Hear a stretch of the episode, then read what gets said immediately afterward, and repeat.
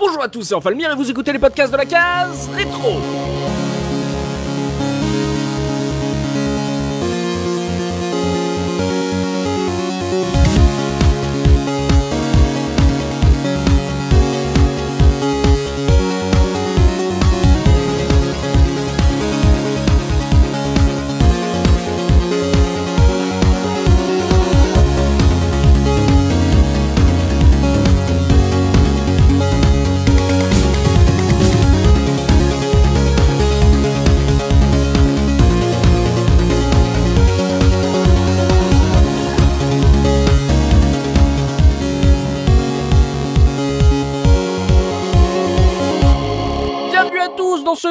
La case rétro, votre podcast 100% rétro gaming. Et aujourd'hui, je suis accompagné de Punky. Comment ça, Punky? Salut, ça va et toi? Ouais, ça va bien là. On reprend. Voilà, la, la saison reprend et en plus là, on a un, un beau sujet, un truc, euh, un truc intéressant, euh, un petit truc frais qu'on a envie de, de mettre en avant. Vous, vous allez voir, il y a vraiment un, un casting très, très, très vieux. Hein, à part Punky, bien sûr, j'ai commencé par le plus jeune. On va aller de- du plus en plus vieux. On est également avec Dun. Comment ça, Dun Salut tout le monde. Bah écoute, ça va. Content de reprendre aussi. Ouais, on va parler un peu technique avec toi sur euh, des petites machines et tout, parce que voilà, on va parler d'arcade, et pour parler d'arcade, évidemment, il nous faut Banjo Gaioli. Comment ça va, Banjo? Salut, ça va bien. Il a plu tout le week-end, j'adore.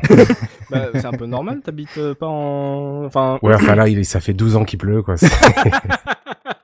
Ça serait bien que ça s'arrête au bout d'un moment. Content de revenir. Ah, bah c'est bien, c'est bien, voilà, on a, on a un beau sujet, là, tu vas nous, pouvoir nous parler de d'arcade, j'espère que tu n'as pas cette borne à la maison, sinon on va être, on va faire euh, beaucoup de, de jaloux, et déjà chez les caseurs, ça, tu feras beaucoup de jaloux, et on termine par euh, l'évidence même, quand on parle de- d'arcade sur la case rétro, et de vieux joueurs sur la case rétro, il est un peu, il fait partie des meubles aujourd'hui, on, on, on ne l'échangerait pour rien au monde, on est avec Tosmo, comment ça Tosmo? Eh ben écoute, ça va super bien, hein, les, les amis. Ouais. Voilà, bah ouais, ouais, ça commence à faire un petit moment. Hein. Eh, on commence, Mine de rien. ça, on est en saison 9 euh, pour la case rétro, mais même pour euh, chaque Onica, même sur les, on va dire ce qu'on appelait les nouveaux, euh, vous avez quand même, quand même- quand vous commencez à avoir de la bouteille tous. Hein. Donc aujourd'hui, on s'est réunis entre vieux et passionnés d'arcade, puisqu'on va parler de Donjons et Dragons Tower of Doom et sa suite un petit peu Shadow euh, Mystara. Donc ce sont des beat'em up édités, développés par Capcom. C'est sorti en arcade en 94 pour le premier. Il a eu une sortie euh, en 99 sur Saturn exclusivement au Japon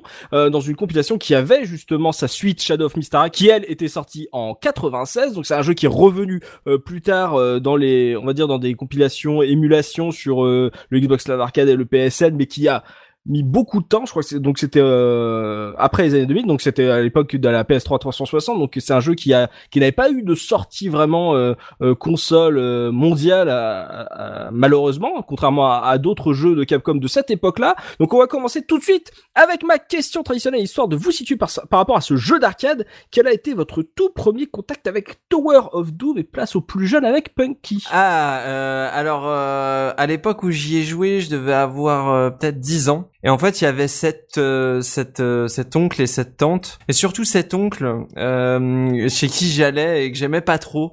C'était un, Ça commence bien. Vous savez, c'est un peu le tonton raciste. Euh, c'est un peu le tonton raciste et euh, en plus de ça, il réussit tout dans sa vie, donc c'est très énervant. Ah, Et- oui, ce genre de personne. Et euh, en fait, je me souviens quand j'étais petit, on allait, mes parents n'allaient pas souvent euh, chez euh, chez cet oncle-là euh, parce que bah, je pense qu'il s'appréciait moyen. D'accord. et, et et en fait, j'ai été que deux fois chez lui. Ouais. Et le, et, le, et le truc qui m'a choqué, en fait, c'est que dans les années 90, c'est la première personne que j'ai vue qui avait une borne d'arcade chez lui. Ah d'accord, mais ah, je croyais que tu me disais qu'il t'emmenait au PMU et que... Non, non, non, non, pas du tout. D'accord. Et il avait une borne d'arcade dans son grenier. Il avait un grenier qui était aménagé avec un billard. Oh avec ah oui non mais euh, quand je vous dis que la personne est énervante, tu vois. Oui, Donc bah oui. que deux fois chez lui. En fait la première fois ça m'avait choqué. C'était la première fois que je savais même pas que c'était possible qu'une personne ait une borne d'arcade chez lui. Donc Genre euh, légal. oui voilà, je me suis dit mais il l'a volé dans une dans un café. Comment ça se fait? Mhm. Et donc euh, la première fois que j'étais chez lui, donc il y avait Final Fight. Pas impressionné, j'avais Street of Rage sur Mega Drive, que voulez-vous euh, Normal. Pas, pas impressionné du tout. Et la deuxième fois, par contre, j'ai pris ma claque parce que il avait Donjons et Dragons et je sais, je saurais pas dire si c'était le premier ou le deuxième. Mhm. Je me souviens juste que c'était Donjons et Dragons parce que le logo, je l'avais déjà vu sur des livres qui traînaient chez le grand frère de mon meilleur ami qui qui lui jouait à Donjons et Dragons au jeu de rôle. D'accord. Donc je, je connaissais le logo, je savais que c'était un truc sérieux et que et qu'il y avait quelque chose derrière. Et surtout, en fait, quand j'ai vu la, bah, quand j'ai vu les graphismes euh, s'afficher sur la borne, euh, j'ai j'ai juste pris une grosse claque. J'ai fait, oh, oh, je veux jouer à ça. Moi aussi, je veux une borne d'arcade chez moi plus tard et tout. Donc, euh, voilà, c'était ma rencontre avec le jeu. D'accord. Donc, euh, tu connaissais la, la licence euh, D&D, même si tu tu n'y jouais pas toi-même, euh, mais en tout cas, ça. Voilà, je savais pas très bien ça ce que parlait. c'était, mais je savais que c'était réputé, quoi. D'accord. Ok, d'accord. Bon bah euh, curieuse rencontre, mais euh, euh, en tout cas belle belle rencontre en tout cas. Donc il y avait des gens qui avaient des bornes d'arcade dans leur grenier à l'époque. Il y en a un qui a aussi des bornes d'arcade chez lui, quelques-unes, mais pas trop. Oli, euh, quelle a été ta première rencontre avec ce jeu? Eh ben, c'était une, c'est une rencontre en deux temps une fois de plus. La première fois, bah, ça devait être pas loin de la sortie en fait, euh, vers euh, 95 ou 96. Euh, J'étais encore au lycée. Euh, c'était pendant l'une de mes années de terminale parce que bah, je- j'en ai fait plusieurs. Je faisais un petit peu collection. Et, et puis euh, je jouais plus beaucoup à l'époque. Euh, déjà parce que j'étais un internat et puis en plus je fréquentais plus trop les, les salles d'arcade. J'étais occupé à autre chose. Euh, on en avait parlé avec Tosmo hein, pour Cour- rester un peu dans le courait la gueuse, moi. Oh mon Dieu. pareil, voilà ouais. pour rester dans le thème vidéoludique. euh, Tout à fait, c'est à- peu près la même période, ouais. Euh, donc euh, oui, donc j'avais arrêté un, un peu de, de, de jouer euh, pour rester dans le thème du vidéo vidéoludique. Je faisais, euh, j'étais en open source si tu veux, j'ai en accès anticipé quoi. Donc euh, un jour quand même, je passais à côté de la, la salle d'arcade du coin et puis euh, je, je rentre pour aller voir un peu plus par curiosité et, et je vois euh, je vois ce jeu Donjons et Dragons. Euh, alors je sais pas si c'était Tower of Doom ou Shadow of Mystara. Je pense que ça devait être euh, Tower, euh, Tower of Doom parce que c'était euh, c'était à peu près la période. Ouais. Euh, mais, mais le truc m'a intrigué tout de suite parce que moi j'étais joueur de Donjons et Dragons, euh, Ah. ce que mentionnait euh, ce que mentionnait Punky tout à l'heure. Euh, J'avais la boîte rouge originale, enfin l'édition basique quoi. D'accord. J'étais abonné à Dragon Magazine, Oh la version française.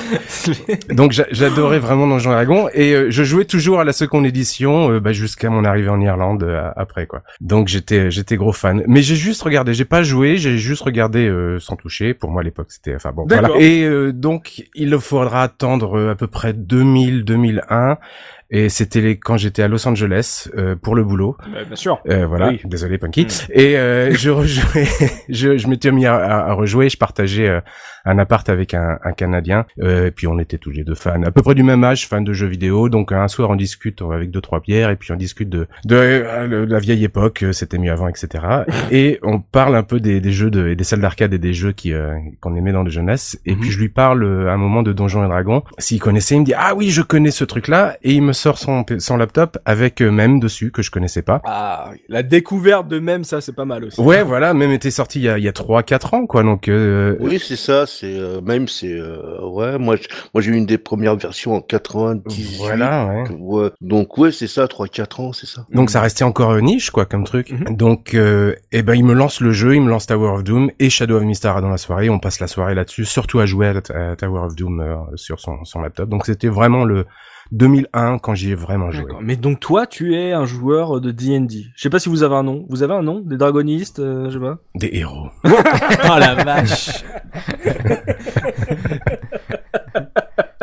Et alors toi, tu es grand fan d'arcade, grand fan de Donjons et Dragons. Tu vois la borne à l'époque, mais tu n'y joues pas. Euh, disons que je j'étais pressé d'aller quelque part. Ah Et puis l'argent, euh, c'était pour autre chose. Voilà, ouais. ouais. D'accord. Oula, on, on entre dans des bails sombres apparemment. hein. Je- Ouais, c'est la fin des années 90. on Voilà, oui. Je t'ai dit que j'étais dans le domaine public. Oui, oui. Donc, euh, La vache. D'accord, bon, on a un fan de D&D déjà. Je, je pensais pas qu'on en aurait, mais en tout cas, déjà, on en a un. C'est déjà ça. Et euh, donc, ouais, découverte euh, sur en émulation euh, sur un, un portable. Euh, ok, d'accord, l'arcade aussi. Mais toi, par contre, tu l'as vu. Donc, c'est déjà ça. Ça prouve que euh, les bornes existaient quelque part. elle existait. Ça, c'est plutôt cool. Dun, toi, quelle était ta première rencontre avec ce jeu? Eh ben moi je l'ai pas du tout vu en arcade, je l'ai jamais vu de ma vie d'ailleurs en arcade. Ça c'est Ouais. et c'est un jeu que je suis passé totalement à côté euh, de sa sortie arcade. Je savais même pas qu'il existait, je sais pas pourquoi. D'accord. Et euh, par euh, par pur hasard, euh, un des derniers jeux que j'ai dû euh, de, j'ai dû acheter à la jaquette euh, Saturn parce que euh, la boîte Saturn elle est énorme.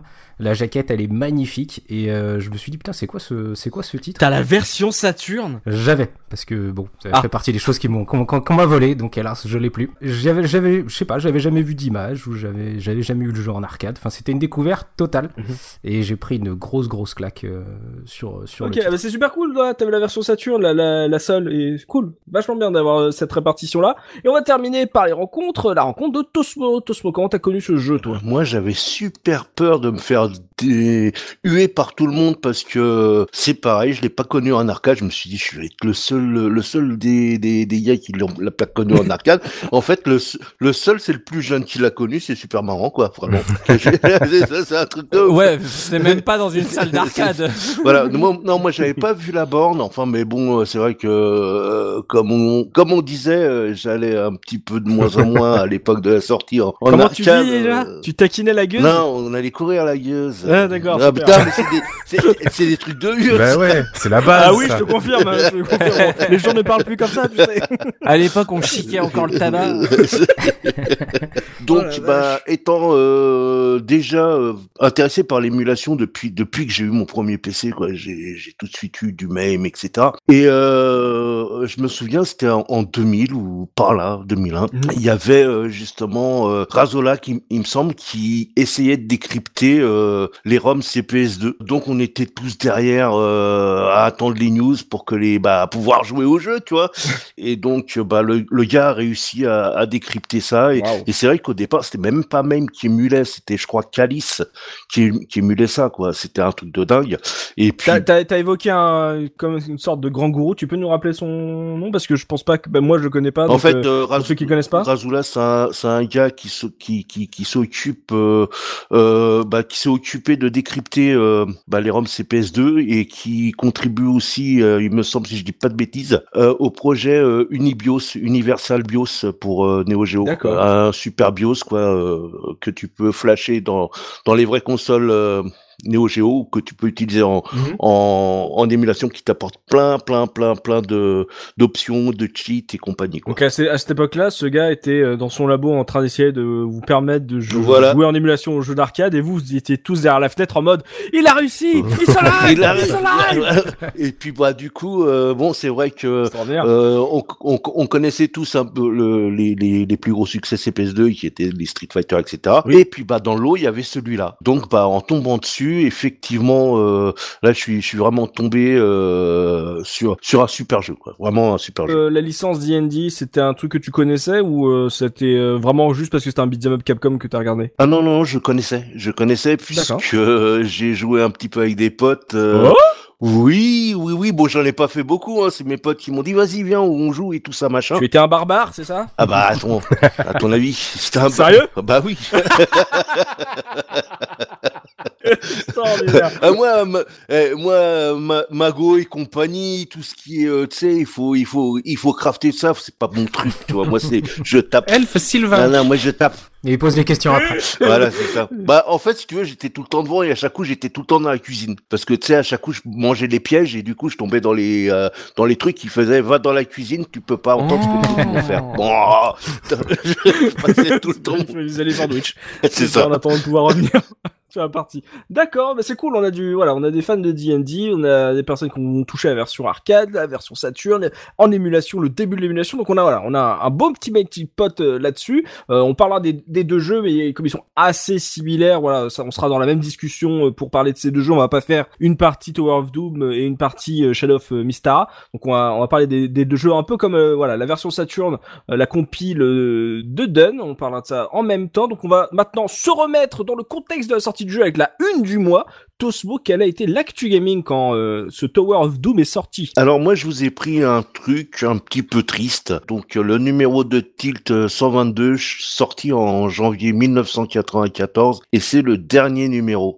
Une D'accord. couverture euh, super sobre avec marqué dessus Tilt fait tilt. Ça veut dire ce que ça veut dire. Euh, Oui. Donc euh, bon bah, Allez, salut mon pote Salut mon pote Et justement avec un édito de Jean-Michel euh, Blotière qui décrivait un petit peu pourquoi euh, ça ça s'arrêtait. Alors effectivement, euh, il disait que bah si tu regardes la une, d'ailleurs ça m'étonne pas, tu regardes les machines qu'il y a dessus, c'est euh, de l'Amiga, du CDI, du euh, de la 3DO. je l'attendais.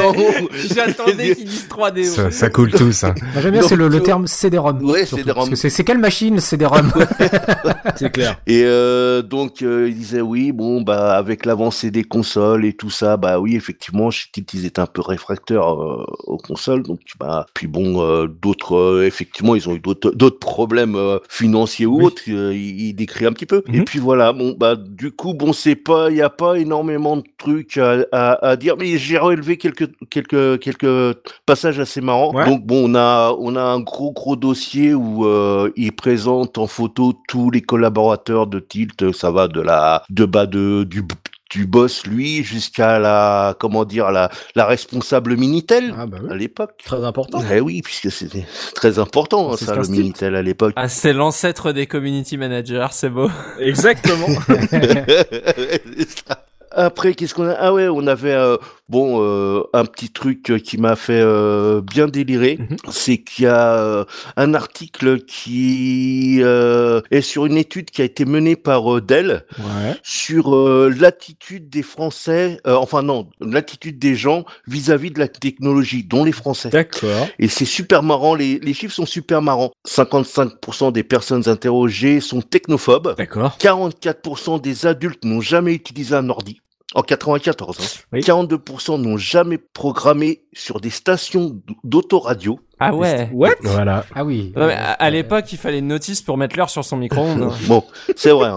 Alors, 33% sont intimidés par l'ordinateur. D'accord. Ça, c'est un truc de fou. Oui. Bon, par contre, quand on arrive sur les ados, euh, les ados, à cette époque-là, 96% ont déjà utilisé un ordi. Mmh. C'est des, bon, bah voilà, c'est la hein. génération qui arrive. Ah, je faisais partie de ces 96%, ça fait plaisir, je me sens représenté. Ouais, bah oui. Euh, le plan informatique pour tous et tout. Euh, Exactement. et puis bon après il y a, y, a, y a un croquis qui est super marrant parce que euh, j'ai relevé qu'un qu'un truc bon il y a y a, y a plusieurs autres choses mais 51% des femmes et 55% des, des des des hommes se disent à l'aise avec les distributeurs de billets ça veut dire que 49 49% et 45% ne sont pas à l'aise avec des distribs de billets hein, les mecs C'est de la ça m'a magie. fait vraiment rigoler quoi ça bon, on voit ce qui, voilà, ce qui, ce qui sortait chez Tilt et on a pu rendre hommage au Tilt, euh, au dernier Tilt de 94 pour la sortie de Tower of Doom. On va jeter maintenant un œil au dos de la borne du jeu, je sais pas, avec le pitch, euh, histoire de voir comment euh, Capcom nous vendait euh, ce jeu à l'époque. Tosmo, qu'est-ce que tu m'as trouvé pour ce jeu d'arcade? Ah bah, alors moi j'ai j'ai j'ai cherché partout sur la borne hein, comme tu as dit euh, j'ai pas trouvé grand chose donc euh, bon bah j'ai quand même trouvé un pitch euh, donc euh, bah ça se passe dans l'univers euh, Donjons et Dragons comme vous vous en doutez tous Mhm. dans plus spécialement dans Mysteria donc qui est une campagne apparemment moi j'ai pas connu hein, mais qui est apparemment une campagne basique de de Donjons et Dragons Mhm. et donc le pitch c'est la République de Darokin est assiégée par des monstres et quatre aventuriers envoyés par euh, Lytton, le, le, le chef du, du, du coin, quoi. Ils Mhm. sont envoyés pour défendre euh, et enquêter sur le fait qu'il y a euh, énormément de monstres qui attaquent le coin et pourquoi. euh, Parce que c'est des monstres. Voilà, parce que c'est des monstres. Est-ce qu'on a besoin d'une raison Voilà. Non. Il découvre que c'est orchestré par, par un certain Demos qui, lui, bah, est dans le château de sable. C'est marrant. Quoi. Un château de sable Ouais, Sandcastle, je sais pas, c'est c'est c'est marrant. Et donc, bah, il chemine euh, en direction de de la tour, de la tour de sable. Avec son seau et son petit râteau. Et voilà, avec son seau et, son petit râteau pour euh, pour euh, justement fait, mettre fin à ces à ces agissements. Ah, ah, j'ai du mal.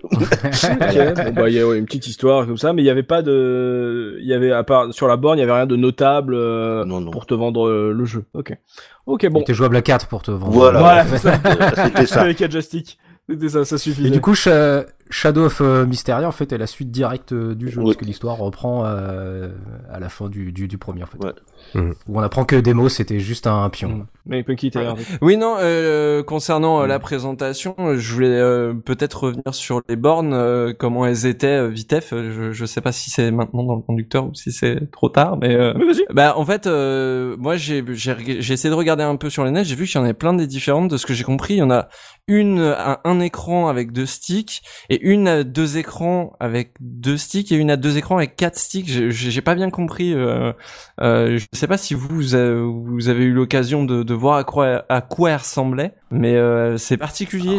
Deux écrans avec deux sticks, ça j'ai jamais vu. Mais euh, Ouais, j'ai vu sur internet ça, ouais. Mais c'est c'est un des trucs de Capcom, c'est qu'il y avait pas vraiment, dans beaucoup de cas de de jeux d'arcade de Capcom, il y avait pas forcément de borne dédiée originale, c'était des conversions. Hmm. Donc c'était des trucs que c'était euh, c'était du JAMA et tu pouvais ou alors avec un adaptateur, mais tu pouvais mettre ça sur à peu près n'importe quelle machine JAMA. Ouais, le but c'était de pouvoir euh, réutiliser une borne d'un d'un jeu qui a Ouais. pas marché tout de suite euh, sans avoir. à- Donc à perdre souvent ce qui se passait dans ce cas-là, c'est ils prenaient une euh, je sais pas un vieux Simpson ou un, un Tortue Ninja qui, a- qui avait fait son temps mais qui qui marchait moins et ils mettaient un jeu comme ça dessus à 4. Moi, j'avais j'avais joué chez mon oncle sur la borne justement de Final Fight, Voilà. Je crois. D'accord. Ouais. Donc le mec avait des PC, euh, ton oncle avait des PCB qui switchaient euh, comme ça à l'intérieur de sa borne. Ouais, ouais, ouais, c'est ça. Il avait même un, un truc qui simulait, il fallait euh, appuyer, enfin, fallait vraiment mettre une pièce en fait. Il avait des jetons qu'il fallait mettre dedans. En plus, il était radin.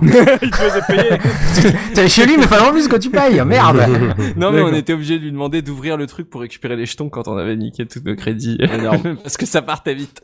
Ok, bon, on voit, on a ces deux histoires. Comme l'a dit euh, Dunn, euh, le 2 est la suite euh, de l'histoire euh, euh, Tower of Doom. Donc on va pouvoir se lancer dans le gros du débat, parler un peu de justement ce jeu d'arcade beat'em up qui se veut avoir une histoire, qui veut avoir un petit côté RPG. On va voir ce qu'on en pensait, si c'est réussi ou pas, euh, si c'est intéressant à se faire aujourd'hui. On va se lancer dans le gros du débat. On se retrouve tout de suite après ça.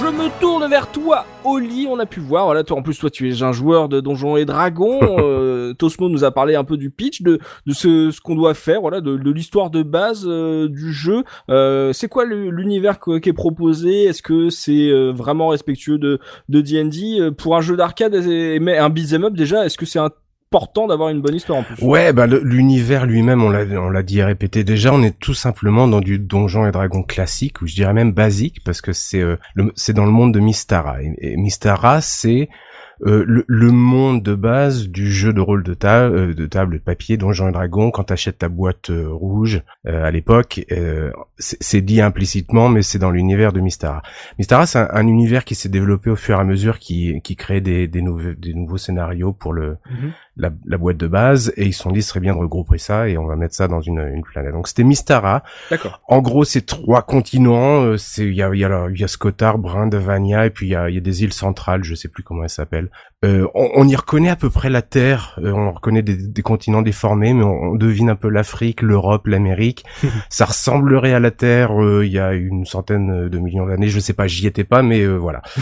Oui. Donc c'est c'est un peu à Tosmo. Oh le taquin Ah, la Ah, Ça y est, il y a sa deuxième saison, le mec hein. Ça y est, Ça y est, Euh, et euh, en gros, c'est un patchwork quoi de, de cultures inspirées euh, initialement des cultures d'histoire humaine et surtout médiévale, Mhm. et pimentées d'autres non humaines, donc euh, des orques, des elfes, comme on pourrait le voir dans le Seigneur des Anneaux, qui est l'inspiration principale de quasi tous les jeux de rôle papier, euh, à par quelques exceptions à l'époque. Quoi. Mhm. Et donc, bah, le contexte du jeu, ça se passe là-dedans, comme euh, comme Tosmo l'a dit, euh, c'est c'est dans le royaume de Darokin. Quatre aventuriers qui départ, qui décident de partir à l'aventure euh, sans consulter personne, et ils vont régler le, le problème à court de, de sorts et d'épées dans la figure. Quoi. C'est c'est très inspiré du monde de Donjons et Dragons. Moi, j'avais bien aimé justement le fait que ce soit dans un monde euh, connu à l'époque Mhm. Ouais. euh, justement Mystara et puis euh, c'était un monde intéressant parce que c'est une planète creuse aussi euh, je sais pas si ça fait partie du podcast mais c'est une planète creuse donc il y a il y a le, le, le monde creux à l'intérieur le Hollow World et puis il y a le, le centre qui a un soleil rouge euh, dont la plupart des habitants euh, ignorent l'existence. Ça devenait vite très intéressant. C'est dommage parce que c'est un monde qui était abandonné euh, par euh, par TSR euh, assez rapidement, surtout quand la, la deuxième édition de Donjon, enfin de d'Advance et Dragons est sortie euh, vers 94, un truc comme ça. Mais euh, voilà, donc c'était euh, c'était intéressant à l'époque. Euh, À la sortie du jeu, c'est des c'est des orques, des elfes, des humains euh, médiévales fantastiques. Ça a été fait et surfait déjà même en 94, mais c'était suffisamment intéressant et fidèle à mon avis à l'univers de Mystar Mhm. euh, pour être intéressant. Oui, en plus t'as t'as, t'as la licence sur la borne, donc déjà ça, Voilà, ça attire ouais. l'œil que- comme bah, le tien d'ailleurs. Euh, mais euh, j'ai vu euh, en termes de pour un beat'em up, il y a il y a quelques choix, il y a des petites Ouais. cinématiques, etc. Il y a il y a il y a un côté un peu plus posé que certains euh, beat'em up euh, de Capcom notamment. Est-ce que c'est intéressant quand tu le prends en arcade ou euh, c'est pas vraiment ce qu'on recherche d'un beat'em up Capcom au début des années 90 d'avoir ce côté Ouais. un peu plus lent euh, et moins nerveux? Est-ce que c'est c'est une bonne chose pour toi ou ça a été un truc euh, que qu'on peut euh, mettre dans euh, classer dans les reproches? Alors à l'époque, j'y avais pas joué. Euh, j'avais regardé, j'avais un gars qui y jouait, mais j'avais regardé un peu.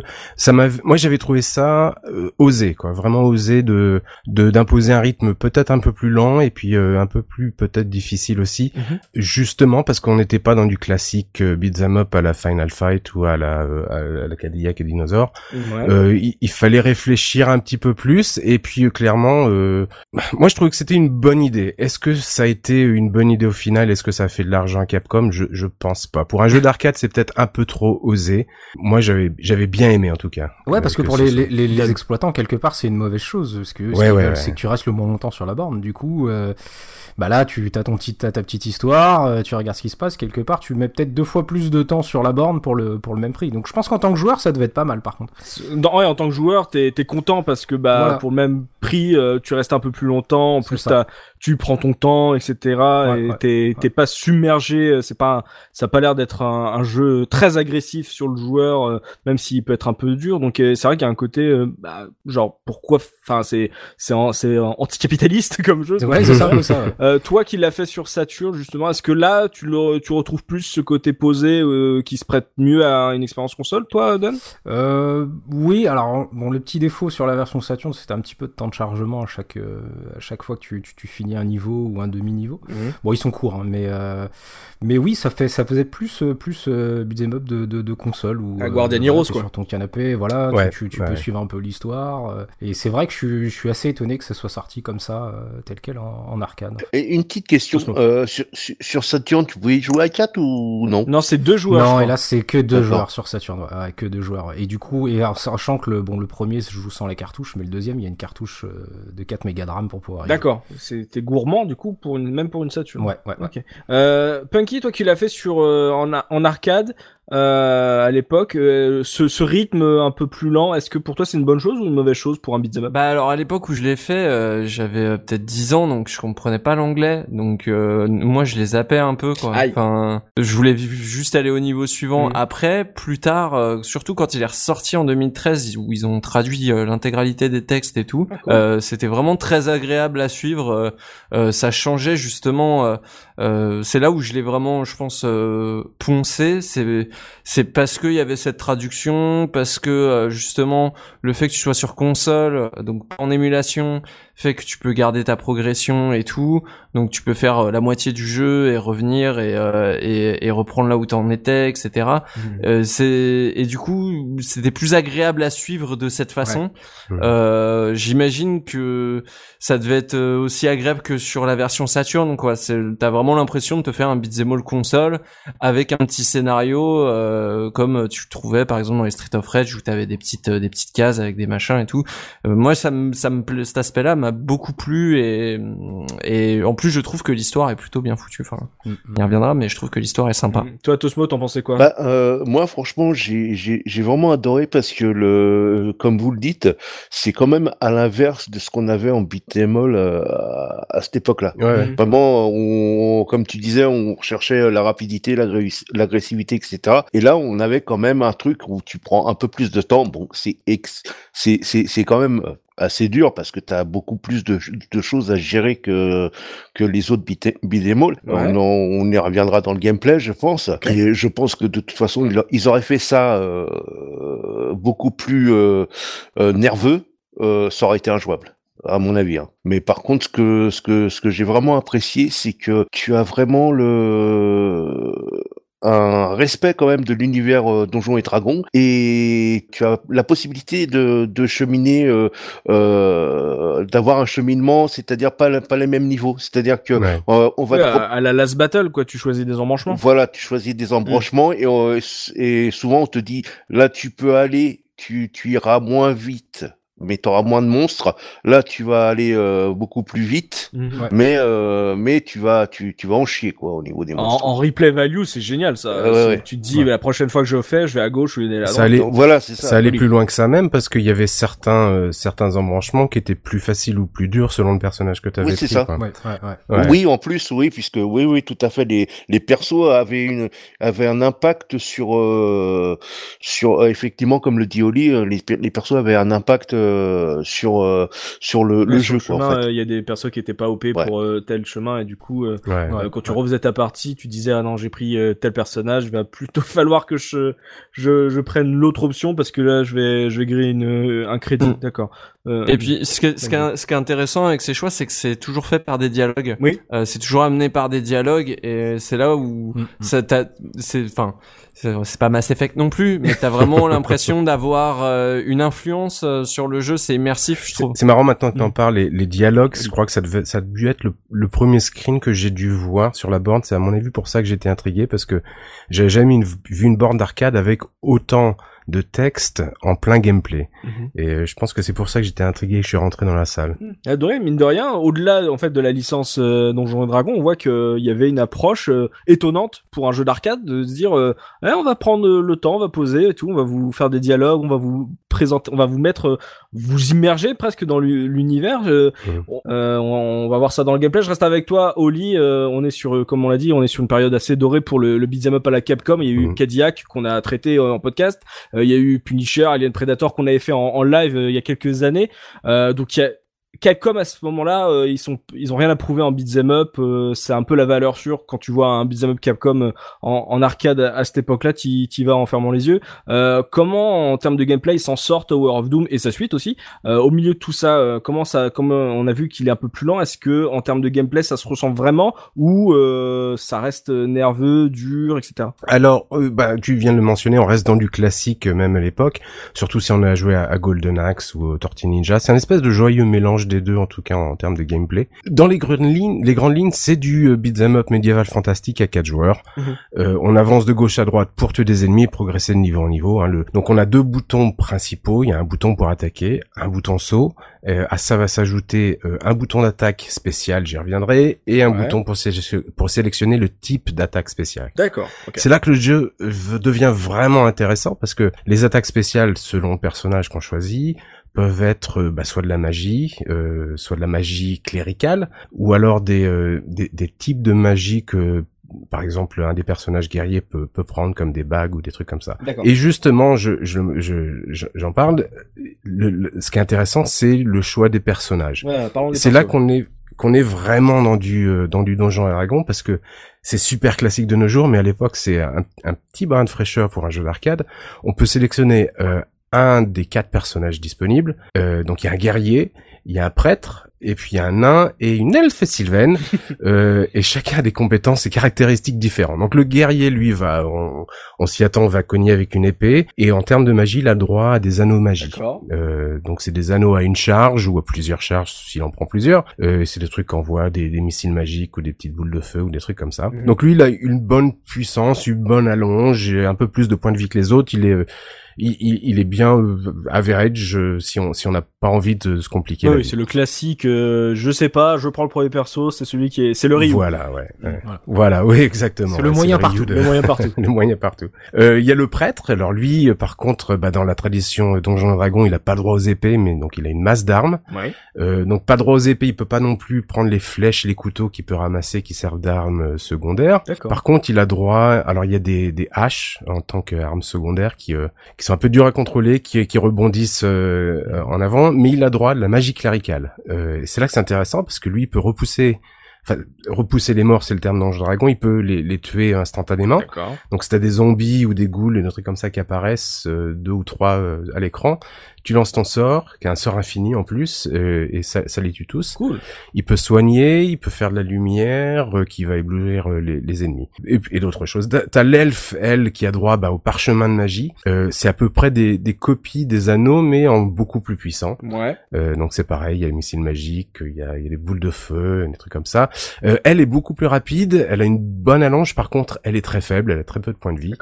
Et le nain, euh, qui est euh, bah, euh, qui est comme l'humain mais moins d'allonge, euh, par contre il est plus fort et c'est le plus rapide des personnages. Mhm. Et euh, lui aussi a droit aux, aux anneaux. C'est les mêmes persos dans le 1 et le 2 ou ça, il y a eu une, un changement de Il y a casting deux persos de plus dans le 2. Ouais, ouais. Ok. C'est quoi les deux Euh, persos? c'est, euh, Il y a un voleur et puis l'autre. C'est un magicien quoi et une voleuse, je crois. Ouais. Voilà, c'est ça. Donc le, la, la particularité du truc, c'est que bah, les personnages entre les niveaux vont gagner aussi des XP. Donc quand tu tues un monstre, ça donne l'expérience. Mhm. et, euh, et, et à la fin de ton niveau, il te donne le compte de tes points d'expérience et euh, ça te fait gagner aussi des, des points de vie. Entre, bah, euh, Tosmo on a parlé, le- entre les grandes euh, parties scénaristiques, il est possible de sélectionner des routes alternatives. Ouais. Alors c'est euh, c'est intéressant comme on a dit parce que ça change un peu le, le gameplay euh, selon le personnage. Par contre c'est euh, c'est un peu euh, de la poudre aux yeux parce que euh, en gros t'arrives à la, exactement au même endroit. Tu pars du même endroit, t'arrives au même endroit. La seule différence c'est la route que t'as prise euh, pour y aller. D'accord. C'est des petits euh, des petits passages courts mais qui sont sympas et qui bah, qui, qui ajoutent un petit peu de différence aux beat'em up Mm. euh, traditionnels tels qu'on les, les connaissait. D'accord, c'est pas un niveau euh, différent, tu, tu passeras pas à côté d'un niveau entier en fait. Non, voilà, non, non, non, non. Donc ça, ça donne, ouais, voilà, un peu de replay value, mais c'est, ouais, c'est de la, de la poudre aux yeux, ou alors c'est pour se faciliter la vie. Mm. Et J'ai vu qu'il y avait des shops aussi, euh, tu pouvais euh, augmenter ton équipement, ça c'est un- c'est une partie importante ou euh, ou euh, tu peux le faire euh, Non, la partie importante, c'est que tu peux cliquer sur la dame et elle te parle. ça, c'est la partie importante. Je me demandais qu'il en- allait en Euh, parler. Expliquez-nous, expliquez, parce que moi j'ai vu le truc passer aujourd'hui, mais Vas-y, pour Punky. ceux qui ne connaissent pas le jeu. Euh, bah, en fait, dans le, sh- le, le, le shop est très bien fait. Euh, je le trouve graphiquement, il est, il est magnifique. C'est un tableau donc euh, où tu vas avoir euh, la vendeuse. Euh, tu as un, tu as un espèce de bar, enfin de, de comptoir sur lequel il y a les objets. Et donc tu déplaces un petit doigt euh, sur l'écran et tu vas pouvoir pointer les objets que tu veux acheter ou le panneau exit pour la sortie. Mais tu peux aussi pointer euh, sur la dame qui a plusieurs répliques à chaque fois, euh, qui te raconte des trucs sur le scénario, machin, et qui finit toujours euh, par une petite blague euh, ou un, un petit mot sympa, quoi. Ah, d'accord. Bon, je pensais que c'était un peu plus graveleux. Ça, Non, non, non, non, c'est cool. Moi, moi, moi j'adore parce que la première fois que je l'ai fait, en fait, ça m'a surpris de voir qu'ils avaient prévu un truc quand tu cliques sur la dame. Du coup, Ouais, euh, cliquer sur la dame. Ouais, ouais, ouais, ouais. ouais. T'i- T'imagines exactement où se passe le clic, hein. Ouais, J'ai ouais. cliqué sur son visage, bien sûr. Ouais, c'est toi que je veux acheter, c'est bizarre. Et ça, ça, ça- du coup, l'argent, ça, ça faisait partie des, des choses qui m'avaient étonné quand j'avais essayé. Bah, du coup, j'avais joué à la version Saturn parce que t'es habitué d'habitude en arcade quand il y a des objets qui tombent, parce que là, du coup, il y a des pièces qui tombent, les, les ennemis font, font tomber de l'argent. Mais les pièces, elles restent en fait. Tu peux, tu peux tranquillement finir ton combat et aller chercher les pièces. Et ça m'avait étonné parce que d'habitude en arcade, c'est le genre de truc où ça Mhm. tombe, puis ça commence à clignoter au bout de 2-3 secondes. Il faut vite que t'ailles les chercher parce que sinon Ouais. tu vas Ouais. le perdre. Et là, non, ça reste dans le, du coup, dans le, dans le fait que le jeu est toujours autant posé, c'est-à-dire que tu peux aller tranquillement taper tes monstres et aller chercher ton argent. L'argent est réparti équitablement ou il y a, tu peux vraiment faire le gros radin avec tes potes euh, euh, et prendre toutes les pièces euh, pendant que tes potes essayent de se battre? Techniquement, tu peux faire le radin effec- effectivement. Par contre, il faut ramasser l'argent. Donc, il faut se mettre sur la pièce et appuyer sur le bouton d'action pour que le personnage se baisse. Donc, ça, ça rajoute une. Tu peux pas faire l'aspirateur quoi. Non, voilà, ouais. Donc, t'es obligé de faire ça consciemment. Ça rajoute une petite difficulté quand t'es dans le feu de l'action. Et notamment dans les, les boss de fin où euh, certains, euh, t'as des coffres et, et si tu prends pas les coffres pendant que tu butes le boss, et ben si tu butes le boss et que tu vas vers le coffre après, le niveau se finit et tu euh, tu chopes euh, pas du tout les bonus. Oh C'est pareil quand les boss ils lâchent des Ouais. pièces ou des trucs, t'as jamais le temps de tout prendre, c'est horrible. tu peux pas tout, ouais, ouais, tu peux pas tout prendre. D'accord. Mais vraiment, tu peux pas. hein. Ah ouais, c'est c'est un peu Fort Boyard, tu sais, quand tu dois ramasser Ouais, les ouais, boyards.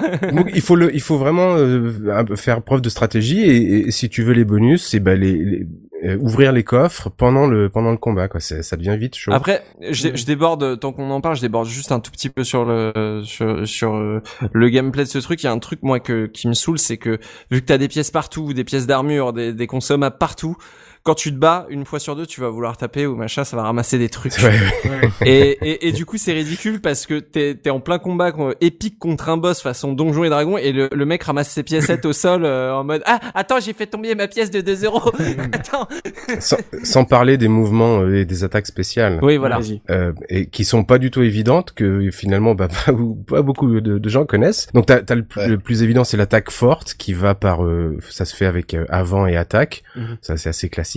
Par contre si tu veux t'accroupir, il faut euh, appuyer sur saut et bas en même temps. Ouais, c'est c'est chaud. Hein. Le, le dash, c'est le mouvement normal, c'est-à-dire deux fois vers l'avant. Ouais, un dash où il, où il, où il- où il fait une balayette Ouais, ouais. c'est Attaque glissée, ouais. oui c'est ça c'est Il faut faire saut plus bas, euh, relâcher saut pendant que le perso et pendant que le perso se relève, faire attaque. C'est super chaud pour un gars comme moi qui est un peu euh, mongol des, des doigts quoi. C'est Ah, euh, c'est un peu euh, l'école j'arrivais jamais. Et tu t'en sers jamais en combat. hein, Donc si je résume, en gros, il y a pas mal d'actions possibles euh, dans les mouvements de ton personnage, mais il n'y a pas énormément de boutons, donc du coup, il y a des combinaisons qui peuvent dire merde à une autre, euh, qui peuvent se, Ouais ouais. se monter dessus, et ça peut rendre le, le truc un peu compliqué. Donc ça, ça a l'air d'être un peu compliqué pour un jeu d'arcade à masteriser en fait, de- à bien négocier son personnage, parce qu'il y a, il y a plein de trucs en fait. Après, c'est une limitation aussi, je pense, de, de l'arcade, parce que euh, à cette époque-là, euh, le standard c'est 4 boutons. Mhm. Même s'il y a Ouais, Street Fighter avec ouais. ses 6 boutons. Ouais. Ouais, mais le standard JAMA reste sur 4 boutons, donc je pense qu'à mon avis, ils voulaient pas trop se limiter euh, sur le- les types de qui étaient utilisables, Mhm. donc peut-être qu'ils sont restés avec ces 4 boutons. Le standard JAMA, c'est trois boutons. Donc Oui, euh, trois, ça veut dire que pour un, un quatrième bouton, ils ont été obligés d'utiliser un kick harness qui rajoute justement ces boutons-là. Et c'est très étonnant parce que quitte à utiliser un quatrième bouton, ils auraient pu utiliser les, les deux Ah, derniers. ils auraient pu aller plus loin.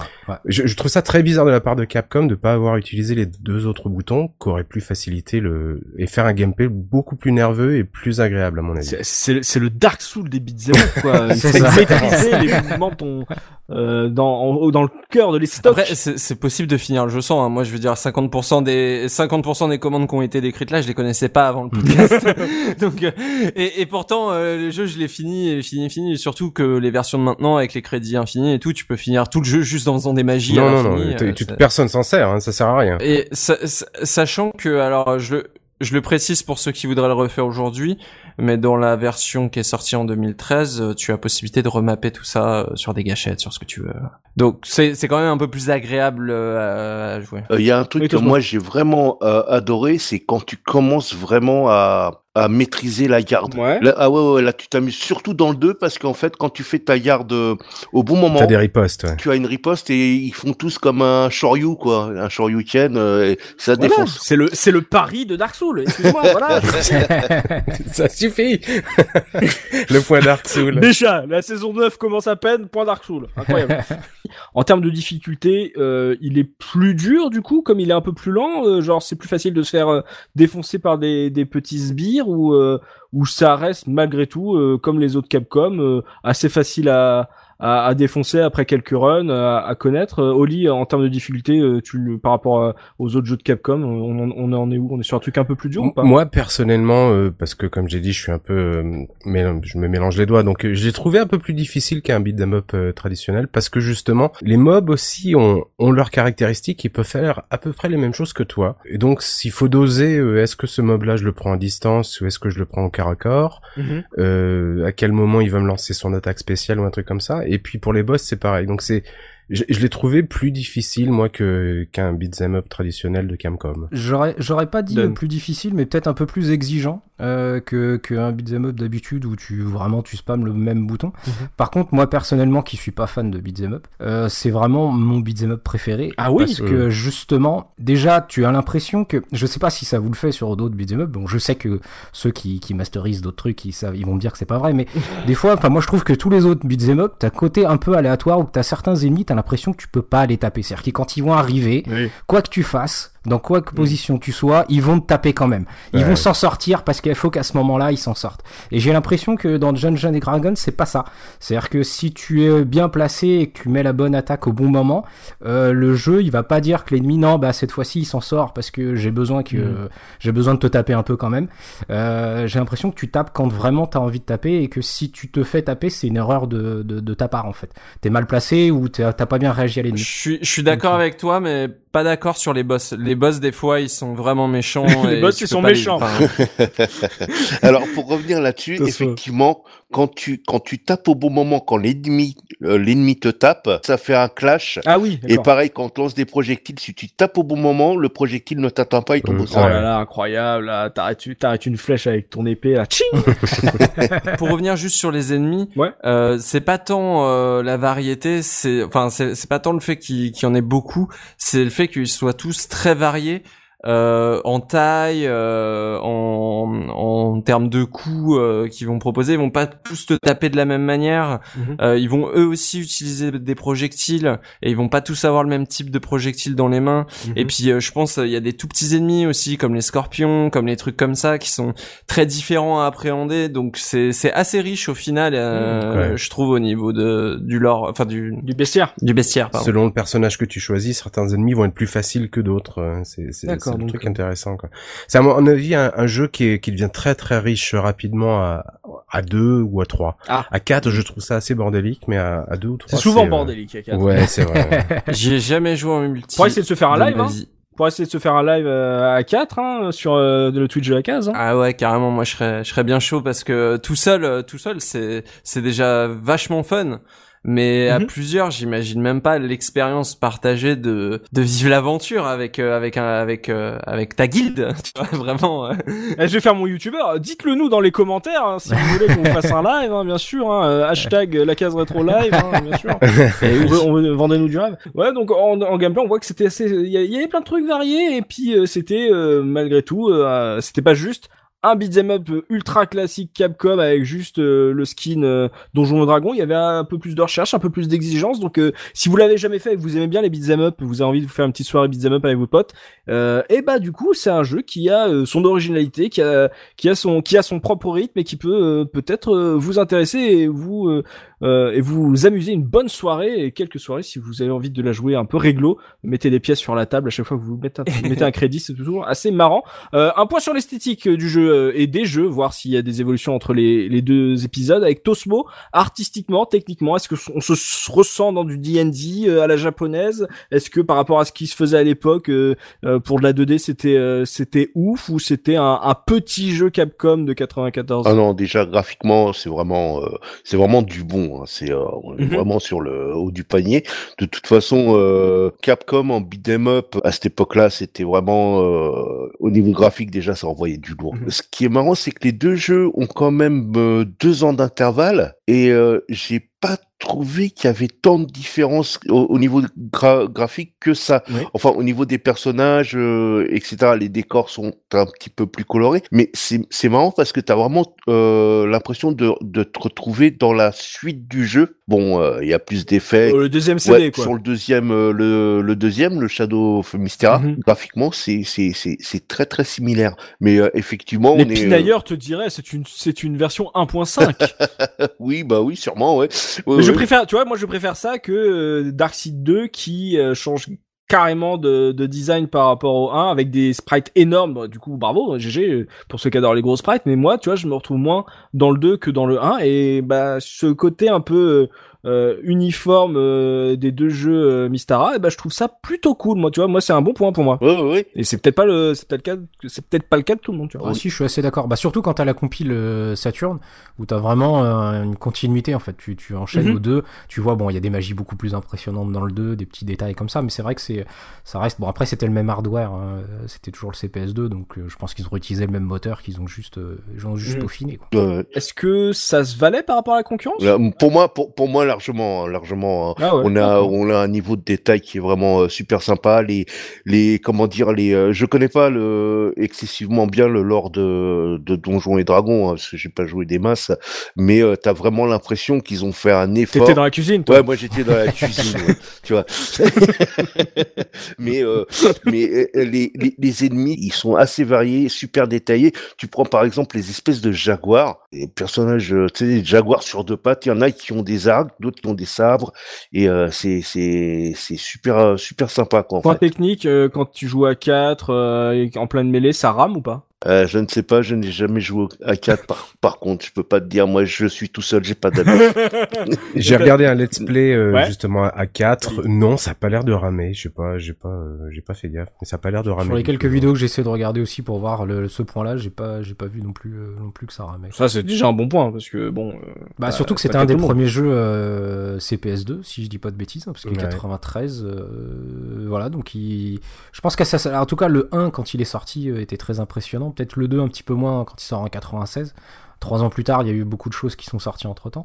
Mais euh, le 1, oui, était, était vraiment. Euh, moi, je sais que bah, du coup, j'y joue, euh, j'y joue euh, sur Saturn et ça fait déjà quand même longtemps que c'est sorti et je prends quand même une belle claque. Ouais, il y a un truc que j'aimais beaucoup, euh, que j'aime, que j'aime beaucoup en termes graphiques dans le jeu, c'est tous les, toutes les cutscenes. Mhm. c'est souvent des, soit des, des backgrounds un peu dans des cadres et tout. ça fait un petit peu carte postale ou quoi, ou, et, et c'est animé souvent en quatre ou cinq images. je pense au crash du Zeppelin, là, l'espèce de vaisseau Zeppelin avec le, le ballon. Ouais. Euh, c'est sur le 2 ça? Euh, Ouais, c'est dans le 2 où tu, tu le vois se cracher en quatre images et je trouve que et c'est toute une espèce de, de tu vois toute une espèce de forêt euh, dans laquelle il se crache. C'est très cohérent en plus parce que bah t'as des cutscenes avec le moteur du jeu aussi qui qui est enfin mhm. ces trucs ça, ça entrecoupe juste des moments euh, où c'est dirigé par le moteur du jeu et euh, bah pareil, je reprends l'exemple de ce crash en zeppelin mais t'es avec tes personnages, tu les vois sur le sur le zeppelin dans le ciel, tu vois la petite animation où il se crache et puis après après tu reprends et tu vois que derrière c'est un background de forêt qui va super vite et tout et c'est ultra impressionnant enfin mm. euh, les, les les scrollings sont sont vraiment bien gérés euh, c'est ouais, j'aime beaucoup il y a l'espèce de l'escalier là euh, infini là qui est dans une tour ronde oui. où en fait on se déplace et du coup on voit l'escalier tourner en permanence enfin c'est assez c'est assez magnifique toi Oli visuellement techniquement t'en en penses c'est quoi de ce jeu? Toi qui es un grand fan d'arcade toi qui qui bouffe de l'arcade à ne plus savoir qu'en faire. Euh, comment tu le places celui-là par rapport à ce que tu connais, par rapport à la concurrence de Moi, j'ai trouvé, j'ai trouvé génial parce que il y a euh, déjà il est, il super beau, bien sûr, mais il y a une raison à ça aussi. Il est très homogène dans, sur, sur, tout le jeu, entre les jeux aussi, et c'est tout simplement parce que les artistes de Capcom se sont inspirés du travail des artistes de TSR. Euh, qui, fait des, qui, qui illustrait euh, Donjons et Dragons à l'époque, notamment euh, d'un gars qui s'appelle Jeff Isley, qui, qui est connu pour son illustration de la boîte rouge, fameuse boîte rouge Donjons et Dragons avec un espèce de guerrier qui s'avance vers un, dragon qui est sur une, une pile de pièces. Ce, ce, gars avait un, enfin tous les artistes avaient des styles très précis mhm. et l'inspiration de de Jeff Isley en fait se fait dans les décors de fond, donc surtout dans la ville et, et dans les personnages principaux. On retrouve trouve dans les monstres pas mal euh, d'inspiration de Pardon, je confonds, c'était Larry Elmore. D'accord. Euh, dans les monstres, on va retrouver euh, Clyde Cadwell, énormément de monstres qui sont inspirés du style de Clyde Cadwell, qui a illustré justement beaucoup du bestiaire de monstres de Donjons et Dragons. Mhm. Et il y a pas mal de dragons et de, de boss de fin, et là on va retrouver des, un gars comme, comme Jeff Isley, que j'avais confondu mais euh, qui, qui, est très connu pour ses designs de dragons euh, assez euh, tortureux. Il y a un passage où on voit un dragon qui qui qui meurt et qui tombe comme ça. C'est c'est c'est une illustration de Jeff Isley et d'un autre illustrateur que moi j'adore qui s'appelle Keith Parkinson, notamment pour pour le, le, dragon rouge. Au milieu du jeu, enfin au milieu des deux, dans les deux jeux, il y a une espèce de grand dragon rouge qu'il faut qu'il faut euh, vaincre un moment. Dans le premier jeu, tu n'étais pas obligé de le vaincre, je crois. Non, non, non, je suis passé à côté. Ouais, tu peux passer à côté, mais il est, il est là et tu peux le vaincre, effectivement, c'est très dur. Mm-hmm. Mais euh, et cette illustration, eh ben, je vous invite à aller voir une illustration d'un gars qui s'appelle Keith Parkinson, qui s'appelle euh, The Great Red Dragon, le grand dragon rouge justement, et c'est bah c'est c'est cette illustration là du jeu. Donc les c'est c'est pas du euh, c'est pas du plagiat parce que c'était fait sous licence TSR, c'est vraiment l'inspiration euh, forte des artistes originaux. Mhm. Donc pour un gars qui, qui était très familier de de Donjons Dragon, pour moi c'était euh, c'était formidable parce qu'il y avait un respect énorme du monde, de l'esthétique, de l'univers et et moi j'avais trouvé ça formidable. OK. Don la version Saturn qu'est-ce que on a vu qu'il y avait on pouvait jouer à deux max mais et techniquement ça allait C'est exactement la même chose. La vache. Euh, justement, avant de, avant de faire le, le, podcast, je suis tombé sur une vidéo où justement ils font une comparaison euh, avec les deux, deux images en même temps et il n'y a pas une seule différence. C'est vraiment exactement le même jeu. En sachant qu'en plus pour le 2, euh, il fallait une cartouche 4 mégas qui a été fournie donc avec le jeu pour pour optimiser donc la Saturn. Donc bon, elle a toujours été performante pour Mm. pour reproduire les jeux les jeux 2D. Donc voilà, c'est pas ça n'a pas été une difficulté pour elle. À part donc des petits temps de chargement entre chaque niveau mais vraiment c'est euh, voilà c'est 2 3 secondes euh, c'est pas c'est pas énorme. Ok bah, bon point hein, euh, sur cette version Saturn euh, et du coup euh, bah c'est dommage qu'elle soit exclusivement japonaise du coup. C'est vraiment dommage mais euh, c'est frustrant. Et, et la version XBLA il y a pas de filtre dégueulasse Punky? Il y a des filtres mais ils sont vraiment pas dégueux. T'as un filtre donc scanlines évidemment t'as le truc pour arrondir l'image tu peux mettre ça dans le tu peux avoir les stickers de la borne à côté à la place de l'interface spécifique aux fonctionnalités de ce de cette compile. Mm -hmm. T'as, je crois que t'as le cabinet en 3D aussi, euh, où tu peux le tu peux le l'orienter dans le sens que tu veux et tu peux avoir euh, tu peux avoir celui à plusieurs écrans aussi. Enfin, c'est tu as vraiment euh, tout un tas d'options euh, très sympas pour te remettre dans l'ambiance. Évidemment, euh, ça n'égalera jamais une une bonne une bonne borne d'arcade trouvée dans un grenier, mais oui. Euh, c'est quand même plutôt sympa pour ceux qui l'ont pas connu d'avoir un, un, contexte quoi. Euh, mm. C'est cool. Moi j'aime bien en tout cas quand les jeux font ça et euh, en, en, parlant de ça, le, tout, tout l'aspect graphique euh, de, de ce remake est très très très propre.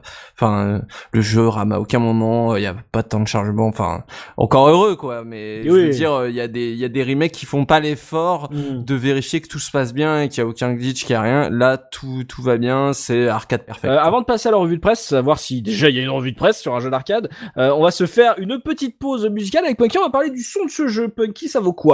Oui, alors euh, moi j'aime beaucoup. Je vais pas euh, détailler euh, trop parce que je j'ai pas réussi à savoir vraiment si c'était d'inspiration de choses qui avaient été faites par rapport à Donjons et Dragons avant, etc. tout ce que je sais, c'est que la musique elle est bonne, elle met bien dans l'ambiance. bah c'est le son arcade, hein, ça c'est le c'est le truc un peu bah comme tous les beats all de l'époque. Euh, là, on est on est plus sur un truc héroïque, etc. Évidemment, euh, voilà, on n'égalise pas le thème de Golden Axe. Il y a pas de thème vraiment ultra mémorable. Ah. Enfin, c'est même pas le thème de Golden Axe, c'est le c'est le thème du, du premier niveau, quoi. Mais là là là, on n'a pas cet équivalent malheureusement. Mm. C'est ça qui manque. Dommage. Euh, oui, c'est un peu dommage. Par contre, on a des on a des on a des jolis noms. Euh, D'accord. Ah ouais? Oui oui, on a on, on a des jolis noms. Euh, donc ça a été fait. Je vais essayer d'épargner les, les noms de ces personnes parce que c'est évidemment des japonais. Euh, donc Isao Abe euh, qu'on connaît pour bah, euh, Street Fighter 2, hein, pourquoi pas. Euh, il a fait, il a composé des musiques sur Street Fighter 2. Mhm. Euh, Takayuki Iwai euh, qui lui, alors lui c'est plus Street Fighter Alpha 3, donc c'est pas mal aussi hein, dans le genre. Un petit jeu, peu, peu connu mais voilà, très sympa. Hein. Il mériterait une petite carrière en e-sport. Effectivement. Et puis et puis le, le troisième larron c'est Hideki Okugawa Mhm. euh, qui alors lui c'est Street Fighter 3 First Strike, Darkstalkers, euh, euh, Megaman de Power Battle, euh, Dead Rising, Onimusha, Resident Evil, Ace Attorney, bref. Ils ont pas filé des- ça à des stagiaires. Exact. Bah, à l'époque, ça devait être des stagiaires, mais je pense qu'ils ont eu des longues carrières. euh, je pense qu'ils ils ont eu des longues carrières après chez Capcom et ils ont fait euh, effectivement euh, leurs preuves. Donc euh, voilà, euh, moi ce que ce que ce que je vous propose, c'est que vous écoutiez euh, le son pur purement arcade Ouais. avec tout simplement bah, le son du premier niveau du premier jeu Tower of Doom Mhm. parce que c'est un peu ça qui, en- qui introduit à toute l'ambiance du jeu et que, que je la trouve plutôt sympathique. Voilà, écoutez ça, voilà, plongez-vous dans cette ambiance, voir si ça vous donne en plus, encore plus envie de vous essayer ce jeu d'arcade entre potes. On s'écoute ça et on se retrouve tout de suite après pour la revue de presse de Dun. Tout de suite.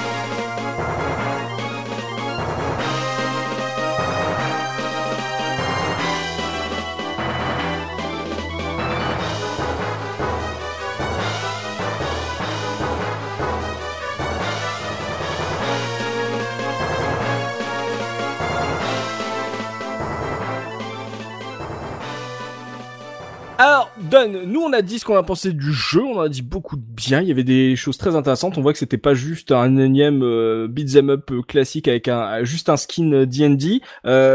Est-ce que bah, on est sur un jeu d'arcade Bon, il y a une version Saturn, mais euh, est-ce que t'as une revue de presse? euh, Pour la version Saturn, oui, j'ai réussi à trouver un test. Ouais. Euh, pour l'arcade, j'ai cherché, j'ai pas trouvé. Alors il y a peut-être un encart quelque part, mais euh, j'ai pas vraiment trouvé. Oli, que dit Dragon Magazine euh, de cette sortie? Ils ont forcément, ils ont, ils ont forcément dû en parler. Bah, blague à part, c'est une super question et c'est parce que j'ai mes vieilles revues Dragon Magazine ici avec moi. Qu'en a pensé Jeremy Irons? C'est ça qu'on veut savoir. euh, Et ouais, j'ai j'ai même pas pensé à les regarder euh, si s'ils en parlaient dans Dragon Magazine parce qu'il y avait justement une section Voilà. jeux Euh, là, ça se vidéo trouve, il y avait dedans. pour les jeux vidéo de rôle dans Ah, Dragon Magazine. Mince. on retrouvera ça. Ah, oui, vas-y. Ça aurait pu être sympa. Euh, donc moi, je vous ai trouvé euh, le, le test euh, de la version Saturn euh, sur euh, sur console plus, Mhm. euh, fait par Panda. Euh, donc en, en avril 99, le, jour, le, le, le- le mois de sa sortie. Donc sur un tout petit test import euh, sur euh, sur une seule page, ça- c'est assez dommage. Euh, donc bon, il décrit euh, globalement euh, le jeu euh, dans son ensemble. Euh, par contre, bon, j'ai je vais, je vais quand même vous lire euh, son avis Mhm. parce que ça revient un peu sur ce qu'on parlait dans les, dans les derniers titres de la Saturn. Donc euh, la Saturn va s'éteindre définitivement et c'est sans doute le dernier grand titre qui sortira sur cette machine. C'est toujours triste d'assister à la disparition d'une console, surtout que la Saturn disposait d'excellents jeux. Tengai Maikyo, Grandia, Langriser, Lord Saga, Panzer Dragoon, Sega Rally, Shining Force. Plus les titres Capcom et SNK, ce Dungeon and Dragon est bien entendu un excellent jeu qu'il faut absolument posséder. La version arca- arcade était déjà démente, celle sur Saturn n'a rien à lui envier janvier. Donc voilà, donc il lui met 95%. Oh la déprime. Voilà, on sent que c'est dans les derniers, donc c'est aussi pour ça que c'est le seul magazine qui teste le, qui teste le jeu. Je les ai pas trouvés sur les autres. Euh, les autres étaient déjà par site. De toute façon, ils parlaient déjà de la Dreamcast euh, depuis plusieurs mois. Euh, donc tous les tous, tous les tests c'est PlayStation et N64 et ce que va arriver la Dreamcast. Donc il y a, y a pas vraiment d'autres tests de, de, de, de, de cette sortie. C'est pour ça que je te dis que je pense qu'il était vraiment pas très connu. même même sa sortie japonaise n'a pas été a pas été spécialement euh, ébruité. Ce qui est assez marrant par contre, c'est quand décrit le jeu, il met une petite phrase que j'ai pas bien j'ai pas bien saisi parce qu'il met dans leur principe ces titres sont des clones de Golden Axe avec une ambiance d'heroic fantasy. Bah, pour moi, Golden Axe, il a déjà une ambiance d'heroic fantasy, donc j'ai du mal à comprendre euh, la précision. Mais euh, voilà. Et donc ils reviennent sur le fait que c'est dommage qu'on puisse pas jouer que de, à plus de deux joueurs, Mm. mais que sinon, bah voilà, euh, le jeu, le jeu est bon, 95%. euh, Pas mal. voilà, c'est sans doute le dernier jeu de la Saturn, c'est aussi le meilleur du genre. Ah, ça sera la déprime là pour les Clair les testeurs import Saturn, genre euh, pour les fans de Saturn. C'était normal qu'ils soient passés sous le radar, c'est que déjà bah fallait avoir la chance de, de voir la borne passer et en plus la version Saturn qui sort pas du Japon, elle est presque pas testée parce que la Saturn euh, c'est fini, on va pas perdre euh, un paragraphe euh, de ça parce que personne ne va l'acheter, il sortira jamais euh, en France. Tu m'étonnes qu'on soit passé à côté. Merci l'émulation, merci Mame euh, d'avoir fait revivre ce jeu, en tout cas en, en Occident, hein, parce que il aurait pu euh, sombrer dans l'oubli euh, si euh, comment il s'appelle euh, Tosmo? Euh, Razal Ghul, euh, je sais pas quoi, là, euh, Razola. Ratatouille, carrément. Ratatouille. voilà, merci à lui, merci à la légende d'avoir permis à tout le monde de redécouvrir. Ok, bon bah revue de presse. Au moins on a eu quand même une, euh, une revue import, c'est déjà ça. Bah, merci Don hein, de voir que bah, c'était vraiment la, la tristesse pour euh, la Saturn à l'époque et bon euh, en arcade euh, il est passé un peu inaperçu mais c'était euh, on va dire euh, circonstances de l'époque. On va passer aux anecdotes avec Oli histoire de voir si on a oublié des choses sur ce jeu. Tu nous as teasé un peu, t'avais des trucs à nous dire. Qu'est-ce que tu nous as trouvé dans les anecdotes Oli? Alors bah, j'ai j'ai trois anecdotes, mais euh, bah, Tosmo m'en a foiré une, donc euh, merci Tosmo. Je sais même pas la gueule. non, non, c'était, ouais, tu- m'en as pas foiré une, mais c'était en fait, ça répond un peu à, à- c'était pas vraiment une anecdote, c'était un petit fait. Quand tu regardes la date de- du, euh, du, du dôme de la Rome euh, de, de Tower of Doom, eh ben justement, ça précède même, et ça m'avait très intrigué ça quand je l'avais remarqué. Et t'as répondu à ça, c'est parce que bah, ça, ça a été dumpé euh, bah, avant même en fait euh, pour un autre émulateur. Mmh. Euh, donc du coup, il me reste deux, euh, deux petits faits, deux anecdotes. Donc j'en ai une graveleuse et une intéressante. Laquelle vous voulez en premier? L'intéressant. Alors je vais commencer par la graveleuse. euh, On peut cliquer sur la dame. euh, Ouais, tu peux cliquer sur la dame. Non, quand tu mets, euh, quand tu quand tu choisis ton personnage, tu peux choisir un, un nom de ton, ton personnage. Ok. Et dans euh, Shadow of Imstara, si tu mets comme nom de personnage, euh, tu choisis les lettres S, E, X, eh ben il t'annule ton choix, il te remet le nom par défaut. Oh Voilà, ce qui est, ce qui est, euh, ce qui est très amusant, mais en même temps très bizarre parce que c'est pas un gros mot et euh, par contre tu peux mettre plein de gros mots et là il te dit rien. Sinon, bah, euh, c'est en fait le, ce qui est intéressant, c'est que c'est la branche euh, US de Capcom qui a négocié avec TSR pour créer un jeu Donjons et Dragons. D'accord. Quand euh, quand au départ Capcom euh, Japon euh, voul- a voulu faire le jeu, TSR était un peu réticent parce que justement il, il pensait que les Japonais n'arriveraient pas à comprendre le format jeu de rôle Mm. euh, à l'occidental. Bah, Ils ont, ils avaient pas forcément tort parce que effectivement le, le jeu de rôle japon- euh, japonais et le jeu de rôle occidental est très différent. Donc bah, Capcom s'est tourné vers leur branche USA et a demandé à- aux US de négocier. ouais. Ça reste Capcom, ça reste japonais et ils étaient pas forcément eux non plus familiers du euh, du monde de Donjons et Dragons et surtout comment le faire comprendre au public japonais qui était le public euh, visé au départ. hein. D'accord. Donc, eh bien, ils ont recruté un gars qui s'appelle Alex Jiménez, qui avait déjà bossé avec Capcom euh, en tant que consultant, producteur euh, annexe, enfin sur des, des jeux comme Cadillac et Dinosaur justement, euh, Punisher, etc. Ouais. Et qui lui était fan, gros fan de Donjons et Dragons. Il était aussi maître de maître de jeu, donc il, il faisait pas beaucoup beaucoup de jeux de parties de Donjons et Dragons. Mhm. Et donc c'est lui bah, qui, a, qui a testé le concept et qui a décidé d'en faire un beat'em up. Au départ, il voulait juste faire un jeu, il savait pas quoi. C'est lui qui a proposé d'en faire un beat'em up pour l'arcade, euh, qui inclurait des composantes euh, RPG. C'est un choix assez euh, assez osé, mais c'était euh, finalement c'était pas mal. C'est c'est formidable. Ce... Alors, on a un jeu de rôle. Qu'est-ce qu'on pourrait faire comme style de jeu avec Un beat'em up. Euh... Et c'est justement Golden Axe, c'est le succès de Golden Axe qui avait inspiré ce, ce choix. D'accord. Euh, donc lui s'est un peu euh, occupé de traduire le monde RPG à l'occidental pour les développeurs japonais, leur faire comprendre ce qu'attendaient les les joueurs de jeux de rôle comme Donjon Dragon et de traduire ça pour un, un, un public japonais. Ce qui est au final euh, très réussi parce qu'on a un truc Mhm. qui est à peu près entre les deux et qui, euh, qui, qui est en même temps très respectueux de, de l'univers Donjon Dragon. Et la raison à ça, Mm. c'est que quand il a écrit le scénario, Ouais. euh, et ben il a décidé d'en faire une, une campagne Donjon Dragon papier avant de faire le jeu. Oh. Donc il a fait ça, euh, il, il a écrit ça et il l'a testé avec ses joueurs à lui euh, dans son club de Donjons et Dragons et, euh, et et les joueurs ont réagi de façon euh, X et Y de différente, ce qui a permis de modifier le scénario, de modifier le concept. Mhm. Ce qui, et lui il a fait remonter ça à Capcom et ça a donné le jeu final. Euh, donc le jeu final en fait c'est une vraie campagne euh, de Donjons Dragons qui a été euh, qui a été vraiment fait sur papier. Et euh, moi, je, moi, je trouve ça super pour le fan de Donjons Dragons que j'ai Elle est été. trouvable? Elle les trouve, je sais pas, j'ai pas, j'ai pas cherché, je pense pas, parce tu que fais le c'était, voilà, ouais, voilà, ouais, c'est, c'est vraiment la traduction jeu vidéo d'une vraie campagne qui a été faite euh, chez, dans, dans une cuisine euh, chez quelqu'un, C'est peut-être chez Tosma. Ça- Ah, mais c'est c'est vachement intéressant ça, le côté vraiment, bah, on- pour voir si ça match, bah, on va le tester sur euh, des joueurs de D&D. euh. Ouais, il y a un respect Ah, énorme, hein, vraiment, de la licence qui est, euh, qui est Mm. remarquable. Ouais, ils ont pas. Tu vois, moi, je, je pensais vraiment à la base qu'ils s'étaient dit euh, Golden Axe ça a marché. Euh, nous, on a des jeux à licence, des beat'em up à licence qui fonctionnent. Euh, qu'est-ce qu'on, qu'est-ce qu'il y a comme licence qui peut euh, euh, rivaliser avec Golden Axe euh, sur ce même thème? Et en fait, non. Tu vois que c'est vraiment euh, genre, euh, on veut faire, on veut faire les choses sérieusement, tu vois. Euh, et, et bien pensé, bah du coup, ouais, très bonne anecdote. Est-ce que t'as checké d'autres choses, euh, d'autres anecdotes ou c'est tout pour les anecdotes? Euh, non, j'avais, bah, j'avais du sexe et ça, donc c'est, c'est tout. J'avais du sexe et du, et du jeu de rôle. Ok, merci pour les anecdotes. Oli, on va parler pognon maintenant avec Punky, qui va nous dire combien ça coûte si on a envie de se refaire le jeu aujourd'hui, que ça soit en arcade euh, ou alors en version Saturn ou la version XBL. Alors, bon, euh, version XBLA, euh, tout ça, euh, c'est euh, environ euh, 9 à 15 euros selon promo ou pas promo. Ouais. Voilà, comme ça c'est fait, vous le savez. Mm. La version Saturn, euh, là ça se complique. Parce que donne lui, donne la U à 60 euros. Hein. Oui, bah elle en vaut un petit peu plus aujourd'hui. euh, euh, euh, bah, euh, tu mettrais combien aujourd'hui, Don, toi? Euh, ah, euh, ça doit être au moins dans les dans les 100 150 euros à mon avis. Ouais, bah c'est à peu près ça. Ouais, c'est entre 100 et 150 euros. Euh, le plus cher que j'ai trouvé, il était à 145.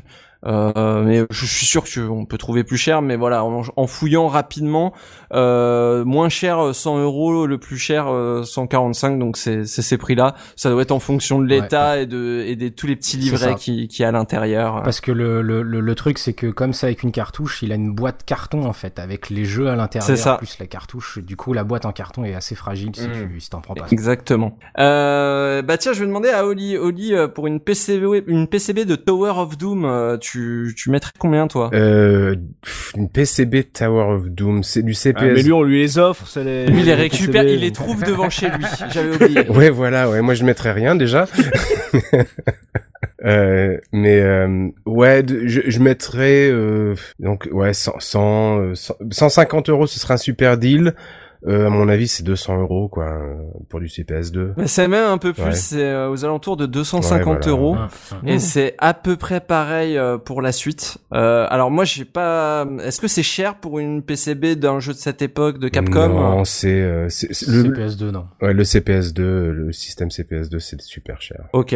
Bon, donc Ouais, euh, c'est des gros pèse-papier en plus, hein, ça, ça, ça meurt facilement. c'est donc voilà, euh, avis aux collectionneurs. Ah, ça, c'est donc ça c'est cher, mais euh, heureusement qu'il est sorti sur XBLA, euh, que, donc il est il est sur le marché facilement trouvable, euh, donc ça c'est déjà bien. T'as dit que il- c'est peut-être jouable sur Switch? Euh, pas sûr, j'ai pas vérifié avant, mais euh, ça m'étonnerait pas qu'il est ressorti sur l'eShop. C'est pas un jeu, à mon avis, c'est pas un jeu qui leur demande beaucoup de temps à porter. Ils ont, ils ont, ils ont leur base euh, avec l'émulateur euh, qu'ils ont créé qui fonctionne très bien. Ouais, et puis vous avez vu, hein, euh, il y a la version Steam a eu une mise à jour, donc jouable en c'est ça. ligne, euh, donc euh, voilà. Et en plus, il y a un pack euh, où tu achètes 4 jeux d'un coup pour 40 euros. Ok. D'ailleurs, la version Steam, je vais vous en reparler euh, juste après. euh, petit prix de l'escroc. Oui. Parce que il y a un prix de l'escroc. C'est Steam C'est Escroc. c'est Steam l'escroc, t'es en train de nous version dire. Steam. Non, non, non, non, non. on- on- vous allez voir, euh, je vais retomber sur mes pattes. Est-ce que ça vous dirait de payer euh, 309 euros, euh, euh, soit euh, Le base non, j'ai 404 envie de te dire non. moi. soit euh, 499 dollars australiens euh, pour jouer à euh, euh, Chronicles of Mystara et euh, Tower of Doom. Est-ce que ça vous dirait? Ouais. Parce que si ça vous dit, je vous propose euh, cet objet euh, très particulier. Euh, il faut savoir en fait que sur euh, au Japon sur PS3, euh, Tower of Doom plus euh, Chronicles of Mystara, euh, re- enfin pas remaster mais compile là, Mhm. est sorti en boîte, donc juste seulement au Japon. Encore. Et déjà, déjà ce jeu en boîte il cote parce qu'il coûte entre 85 et 134 euros. Euh, voilà, donc ça c'est juste le, le, le jeu PS3. Non, euh, moi euh, le prix de l'escroc dont je vous parle, c'est ce jeu PS3 mais en édition collector. Euh, Et alors euh, ah oui, pourquoi il coûte si cher ce jeu PS3 Je l'ai pas précisé, mais c'est parce qu'il a quelque chose en plus euh, des versions téléchargeables. Euh, il a euh, la possibilité déjà d'enchaîner les deux jeux avec une seule et même équipe. Ouais. Il a euh, de la personnalisation des personnages au niveau graphique, donc tu fais ton color swap toi-même euh, de ton personnage. Hmm. Euh, et il a surtout un truc qui s'appelle House Rules, c'est-à-dire tu fais euh, tu joues avec tes propres règles, donc tu peux modifier toutes les règles du jeu. Pour, euh, pour, euh, bah, par exemple, tu peux euh, dire euh, tel personnage peut utiliser de la magie. euh, tu peux dire, tu peux dire, tu peux aussi, euh, ça marche à moitié comme des cheat codes, mais c'est Ah un ouais. peu comme comme des, des, des mutateurs de, de parties. euh, tu vas avoir les niveaux dans, dans le désordre, Ah, tu vas avoir, etc., etc. Donc c'est pour ça qu'elle coûte si cher, c'est que c'est seulement la version boîte euh, de, de de cette version PS3 qui est comme ça. D'accord. Et donc la version, la, la version collector, euh, donc elle, elle- contient ça et elle contient aussi, alors voilà, c'est là où c'est intéressant, euh, un guide euh, qui est une reproduction euh, de où il y a des reproductions en fait de, de tous les stickers, euh, le- les cartes d'instruction, etc., etc. T'as un reprint euh, du Capcom Secret File, donc c'était les guides officiels Capcom de l'époque Ouais. euh, Donjons et Dragons Sh- Shadow over Mystara. Euh, donc ils ont réimprimé ce truc. T'as des stickers, euh, t'as euh, qu'est-ce qu'il y, y a plein de petits goodies. Enfin, c'est un truc qui est très très complet. Vache. Donc je, com- je, je comprends qu'on puisse le vouloir si on est fan du jeu. Il y a un poster évidemment, euh, il y a la, il y a le jeu euh, double CD avec un CD Grave. bonus, etc. Enfin, je crois c'est la, la soundtrack le deuxième CD. Euh, donc Ah t'as ouais, vraiment bah tout. oui, non mais là on a, ouais, c'est vraiment le collector de collector. la là. totale, voilà. Et euh, par contre, voilà, faudra débourser 309 euros euh, pour se l'acheter. C'est un peu cher, je trouve, pour un collector d'un jeu qui est sorti il y a pas si longtemps et qui est apparemment est pas si rare que ça. Si je Parce peux me permettre, j'ai été moi juste faire une petite recherche parce que ça m'avait étonné ces, ces PS2 euh, juste à 200 et quelques euros et en fait euh, souvent sur eBay tu vas voir des CPS2 qui vont euh, qui vont être vendus dans les 200 euros et qui vont être juste une des une des boards donc il y aura pas la le,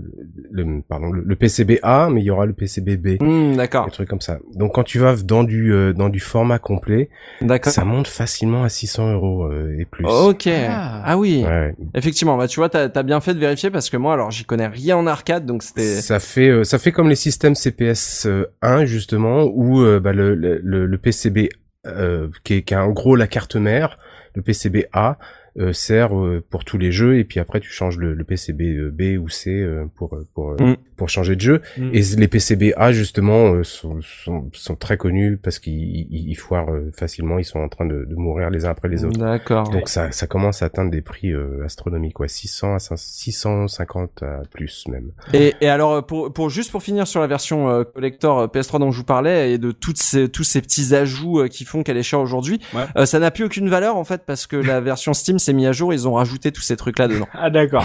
voilà, c'est pour ça que je vous parlais de la version Steam à la base. Ok. Ouais, bah on va dire que c'est pour la boîte. T'achètes une boîte, t'achètes le carton à 300 balles quoi. Oui, mais alors euh, si c'est pour une jaquette Blu-ray, euh, les 135 euros, je vois pas vraiment l'intérêt non plus. Ah ouais, c'est ça. Ouais, pour la collection, mais c'est, il faut que l'argent tourne. Hein. C'est, euh, Une très jolie jaquette. euh, Ah oui, Oui. j'aime beaucoup. J'aime beaucoup cette euh, cette jaquette. Bon bah, on voit que la mise à jour de Steam, euh, pour une fois que on a l'habitude de cracher sur Steam par rapport à GOG euh, qui font pas d'efforts, bah là, euh, sur Tower of Doom, euh, ils ont fait les choses bien. Donc euh, plutôt cool sur un jeu de qualité qui, qui est resté dans l'ombre pendant euh, trop longtemps avant que MAME arrive, euh, donc euh, et ou que cette version euh, PS3 collector débarque beaucoup trop cher. Donc là, tu vois, je, je serais tenté de conseiller de, conseiller nos auditeurs sur une version Steam qui pourrait être sympa à faire à, à plusieurs. D'accord. Bon, C'est tout pour le l'Argus, Punky? Oui, c'est tout. Ok, bah c'est là-dessus, sur cette belle version Steam mise à jour, que va se terminer ce podcast consacré à Tower of Doom et Shadow of Mystara. Et vous pouvez bien sûr poursuivre la discussion avec nous dans les commentaires sur la case rétro.fr ou sur notre serveur euh, Discord. On vous y attend, n'hésitez pas à venir discuter avec les autres auditeurs euh, sur notre Discord. euh, toujours du monde, en plus il y a des, des petits jeux, euh, des quiz et ce genre de choses. Donc c'est toujours euh, très sympa à venir si vous voulez euh, prolonger l'expérience du podcast euh, avec euh, d'autres auditeurs. Merci à tous de nous avoir suivis. Merci à Mekazer euh, pour avoir animé ce podcast. N'hésitez pas à vous abonner à notre chaîne iTunes pour ne pas rater nos prochaines émissions ou alors même à notre compte Spotify. Euh, si vous avez apprécié ce podcast, n'hésitez pas à vous abonner pour ne pas rater les prochaines émissions. La saison 9 est bien lancée. On a beaucoup de gros jeux à vous proposer cette saison. Beaucoup trop de gros jeux à vous proposer cette saison. Et si vous avez apprécié ce podcast, pensez à nous laisser un petit mot. Ça fait toujours plaisir. J'en profite d'ailleurs pour vous partager le commentaire de Cap Hoyt sur iTunes qui nous a dit, euh, qui a euh, cité la case rétro en disant que ce sont des grands moments de nostalgie qui donnent envie de ressortir les consoles et d'acheter des vieux jeux pour les découvrir. Et ben voilà, merci pour ce commentaire. C'est exactement ce qu'on essaye de faire Merci. Cap. sur la case rétro, c'est de vous justement vous donner envie de, de jouer à ces jeux, de, de, ressortir les consoles et, et, et de partager ces expériences entre amis. Donc euh, merci à tous euh, pour ce podcast, merci Caboy pour ce commentaire. On se quitte là-dessus, on se retrouve dans 15 jours et d'ici là n'oubliez pas notre slogan, le rétro gaming et l'avenir des consoles next gen. Salut salut Salut Salut. Salut